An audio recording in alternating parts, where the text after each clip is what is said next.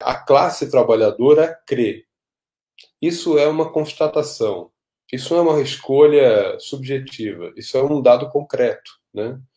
Então, se a classe trabalhadora em geral crê, né, eu posso inclusive expandir isso mais filosoficamente ao fato de que absolutamente todos os seres humanos creem, né?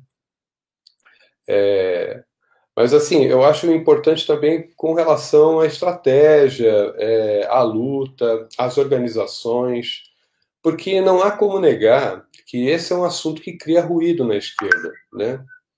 É, então, eu queria te agradecer pela oportunidade e agradecer é, por essa iniciativa, né? Qualquer esforço nesse sentido é importante, né? E é um tema que, apesar de tudo, ele é, é bastante carente, né? A gente tem é, pouca discussão sobre isso. É incrível, é um silêncio ensurdecedor, né? Esse assunto dentro das organizações, dentro da luta, né? É, isso é empurrado para o âmbito é, privado, como se fosse uma questão privada, só que todas as liberdades civis, é, todos os, todas as liberdades democráticas, elas são, em tese, individuais e privadas porque é, estão num contexto é, burguês, né? E para a burguesia, aliás, a grande invenção da burguesia é o indivíduo, né? Então, assim, a partir do momento que você é um indivíduo, todas as suas características são individualizadas em você, inclusive seus direitos, né? Os direitos são seus, né? Podem ser do outro também, deveriam ser, se são para você, deveriam ser para os outros, né? Deveria realmente haver uma igualdade, mas infelizmente isso não acontece, porque a gente sabe que a diferença entre a intenção e o gesto, né, o discurso da burguesia e a prática da burguesia é bem diferente, né?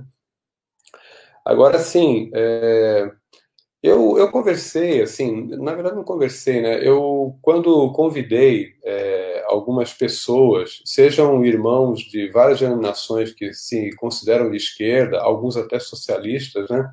Mas não geralmente marxistas, né? Até é, companheiros que são do movimento, companheiros de luta, né? Que em geral, se tem uma filiação religiosa, muitas vezes a gente nem sabe, porque a gente não pergunta, né? Isso para uns para os outros, o que é que ele crê, detalhes da sua crença, né?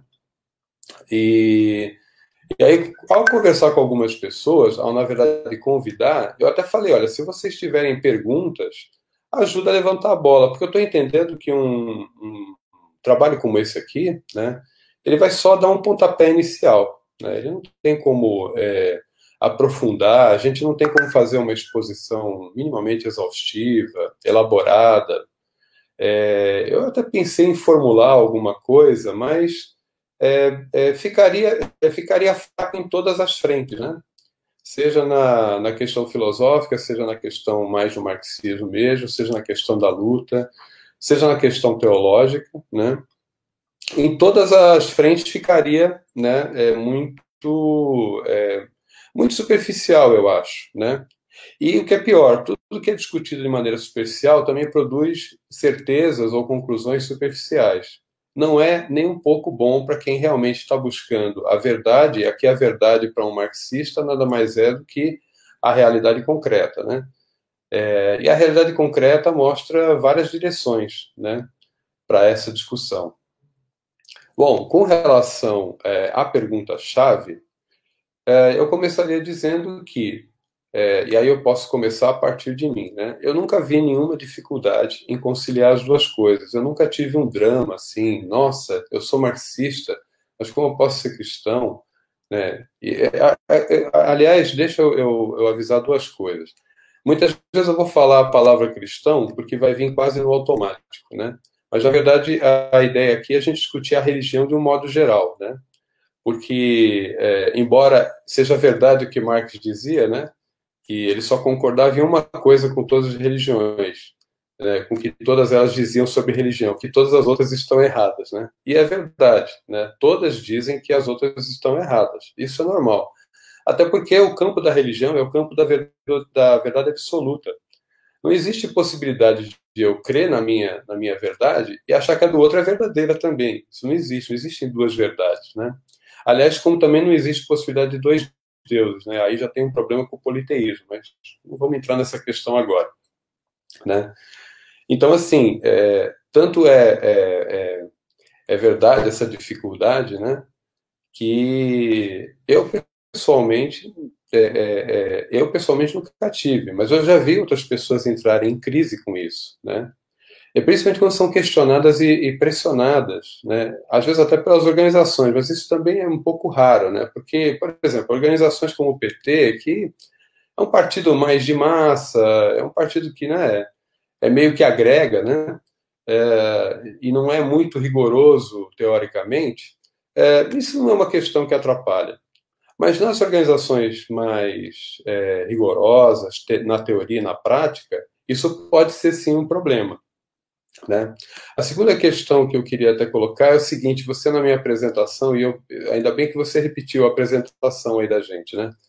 É, eu percebi depois, ao mandar para algumas pessoas, é, eu sempre dou uma relida, né? E aí eu vi que você colocou pastor presbiteriano. Então já vamos começar a, a, a resolver isso aí, né? Eu não sou pastor, eu fiz até um ano de seminário, mas eu não sou pastor. Eu só coloquei presbiteriano, né, para que é, o pessoal soubesse, né? Acho que é, é sempre importante ser transparente, né?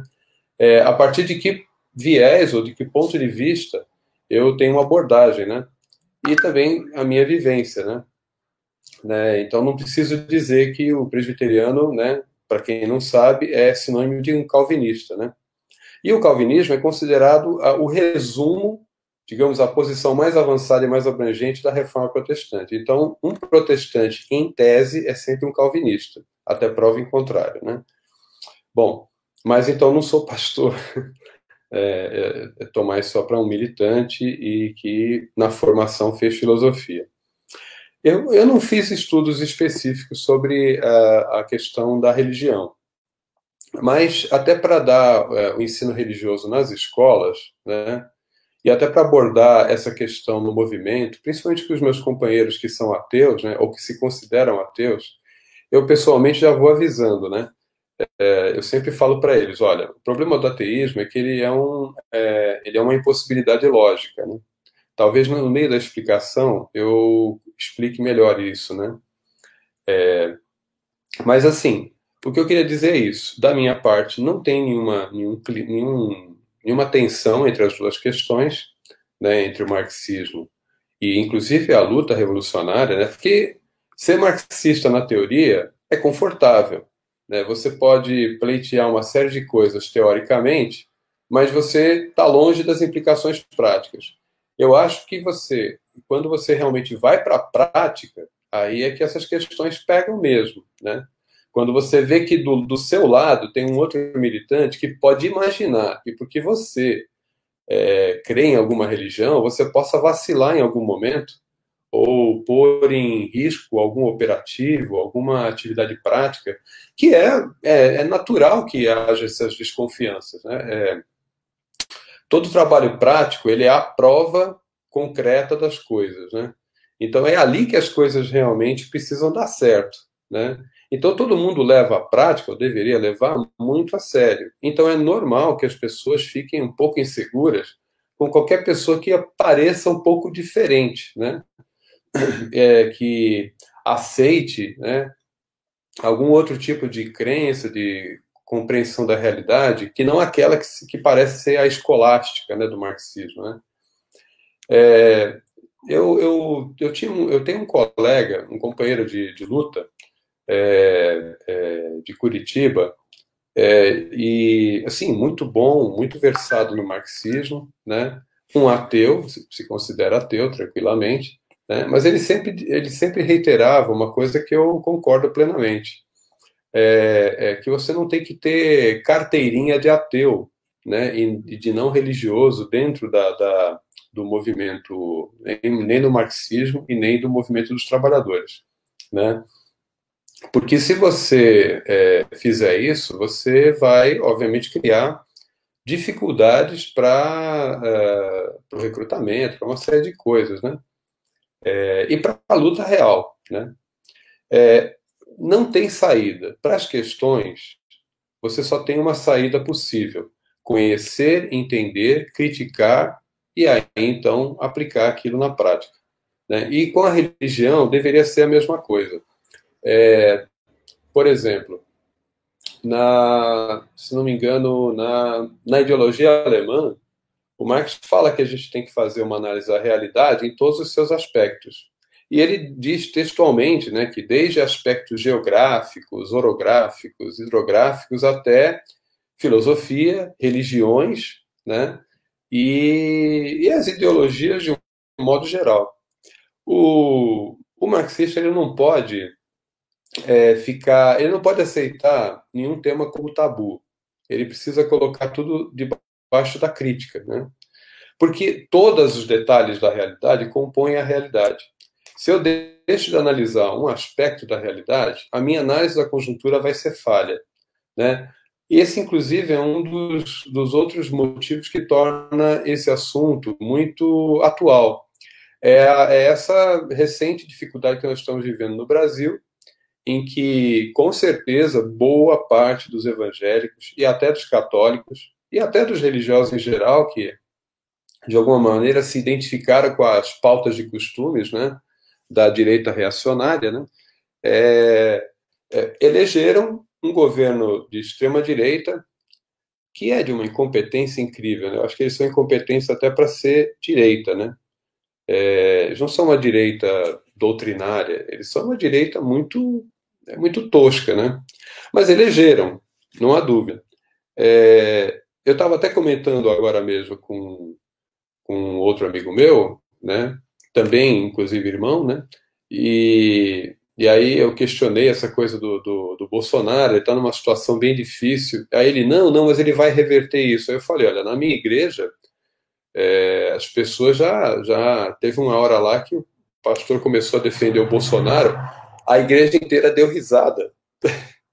a igreja inteira deu risada. Já está assim o negócio. E ele já anda dando umas, uns tapas né, no Bolsonaro, ele que ainda sustenta o Bolsonaro. Né? E olha que o meu pastor é uma pessoa assim muito estudada, muito culta, um ótimo pastor naquilo que ele faz. É uma ótima pessoa, uma ótima pessoa. Está cheio de ótimas pessoas, né, dentro e fora do, do, das religiões, que engoliram essa, esse engodo, né? Isso foi um engodo claramente ideológico. A questão é com quais anzóis, com quais iscas você pesca cada um dos, é, dos segmentos sociais. Infelizmente, mesmo os evangélicos históricos, é, e mesmo os católicos tradicionais, e mesmo os espíritas kardecistas assim, puro sangue, é, que normalmente têm uma visão mais aprofundada das suas doutrinas, né? e não ligam tanto, são muito mais abertos para as questões práticas, né? Então, conseguem, por exemplo, é, compreender que a questão do aborto não é matar uma vida, etc. e tal, conseguem entender que o aborto é uma, uma questão de saúde, é uma questão de direito, direito reprodutivo, direito das mulheres. É, eles conseguiam fazer isso facilmente, mas infelizmente, por exemplo, os pentecostais sempre tiveram um foco muito forte na agenda de costumes. Eles mesmos se diferenciam não pela doutrina, mas pela prática de certos costumes né, e certas práticas eclesiais.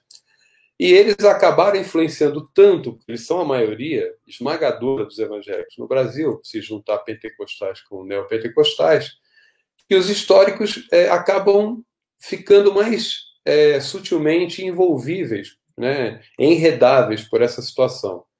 E a direita polarizou em cima dessas questões e fisgou muita gente, junto, claro, com a queimação que foi feita do PT pela Lava Jato, pela mídia, etc. E tal.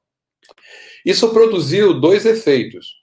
O efeito do nem-nem. Eu conheço um monte de pessoas que nem votaram, se abstiveram é, é, ou foram em branco e, e, e, nulo, porque ficaram inseguros de votar em qualquer um. E aqueles que foram de cara no Bolsonaro. E mesmo assim, até que teve 30% para o PT.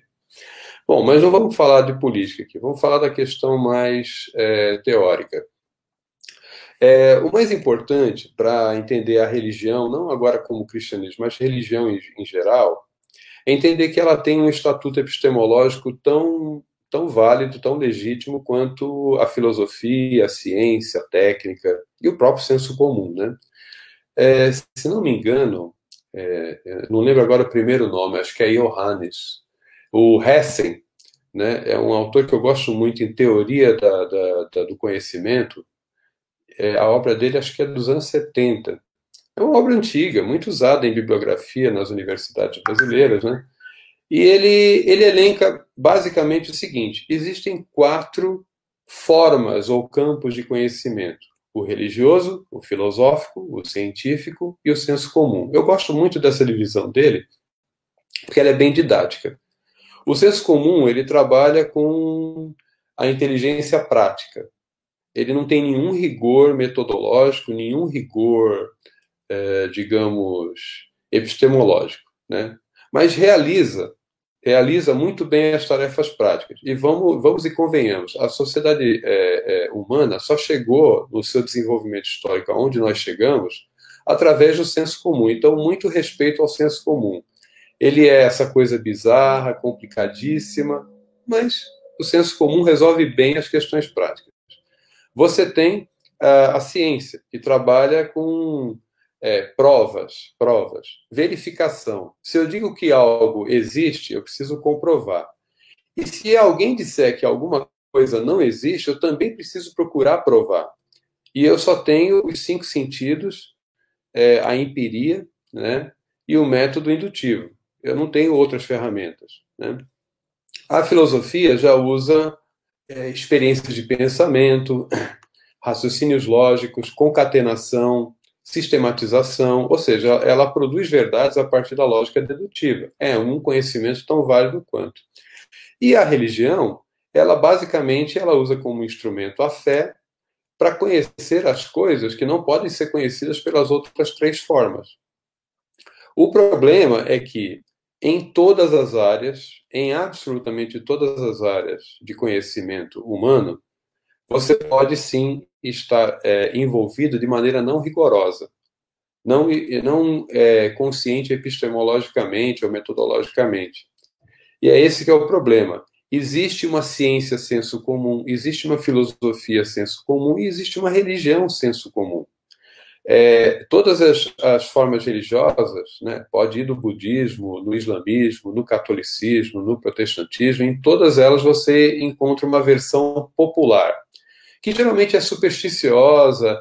Inclusive, é, as versões populares de religiões é, bem desenvolvidas né, e disseminadas, bem organizadas, elas se assemelham muito ao animismo, né, que é uma coisa antediluviana, né, uma forma religiosa antediluviana, que todo mundo negaria né, de uma certa maneira, mas que no senso comum religioso está muito presente. E existem formas rigorosas dessas, dessas expressões religiosas. Né? Você não vai ter problema, é, por exemplo, entre o marxismo, entre o, com, na relação com o socialismo e com a luta de classe, você não vai ter problema com aqueles que são é, é, é, que são mais estruturados. Os mais estruturados conseguem, inclusive, dialogar com o marxismo de igual para igual, sem problema. Né? vão ter dificuldades, mas são dificuldades da metodologia, né? ou dos campos específicos, seja do marxismo, no, que é um, é um campo filosófico, né? seja das religiões, que é um outro campo, né? que trabalha com outras ferramentas. Né? Mas o importante é dizer que essas quatro formas de conhecimento são, de conhecimento são legítimas, todas elas são legítimas. E a gente tem que respeitar digamos que a jurisdição de cada uma delas, né? Não que a gente não possa trabalhar todas ao mesmo tempo. Pode, pode trabalhar, mas tem que tomar cuidado para não cair entre as canoas, né? Então é primeiro dizer isso, né? Se todas as formas de conhecimento são legítimas, né, e principalmente aquelas mais rigorosas, o que o marxismo deveria fazer é procurar dialogar com a ponta mais desenvolvida das religiões, no caso, não com todas, né, porque no, o marxismo não vai fazer isso de maneira diletante, ele vai fazer isso de maneira estratégica, de maneira tática, de maneira que seja voltada para a sua necessidade. Então, num país como o Brasil, eminentemente cristão, das, das mais variadas versões, para a nossa luta é importante que os socialistas saibam conversar com, com as religiões. E é esse que é o nosso problema.